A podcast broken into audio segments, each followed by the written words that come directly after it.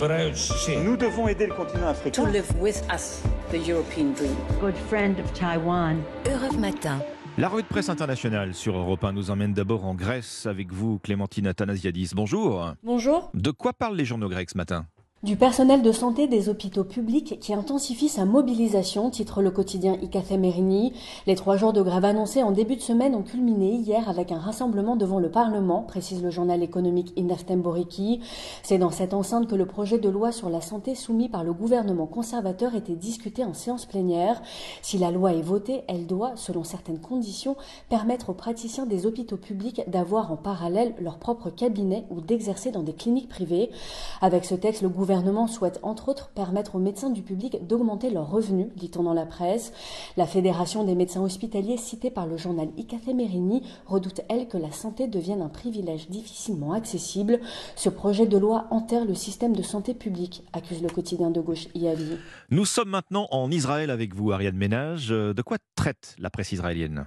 Des négociations pour la formation du prochain gouvernement.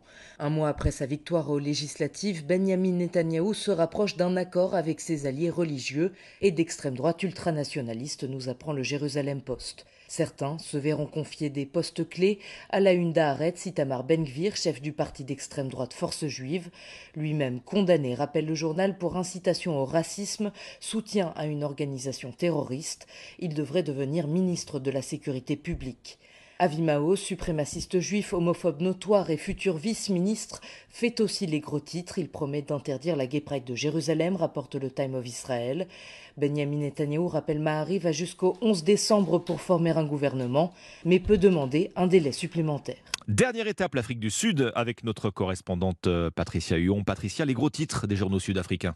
Ce dont on parle aujourd'hui, c'est de l'avenir politique du président sud-africain Cyril Ramaphosa. Hier après-midi, le média en ligne News 24 a annoncé une démission imminente. Le Mail Guardian rappelle les faits. En février 2020, des cambrioleurs se sont introduits dans une des propriétés du chef de l'État.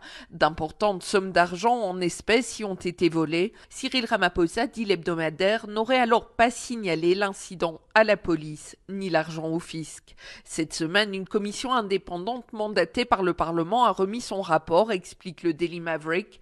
Sa conclusion, le président a pu commettre des infractions dans le cadre de cette affaire. Le Sowetan rappelle que Cyril Ramaphosa avait fait de la lutte contre la corruption son fer de lance. Soupçonné à son tour de malversation, il pourrait être forcé de se retirer. Merci Patricia Huon, merci à nos correspondants. 6h55.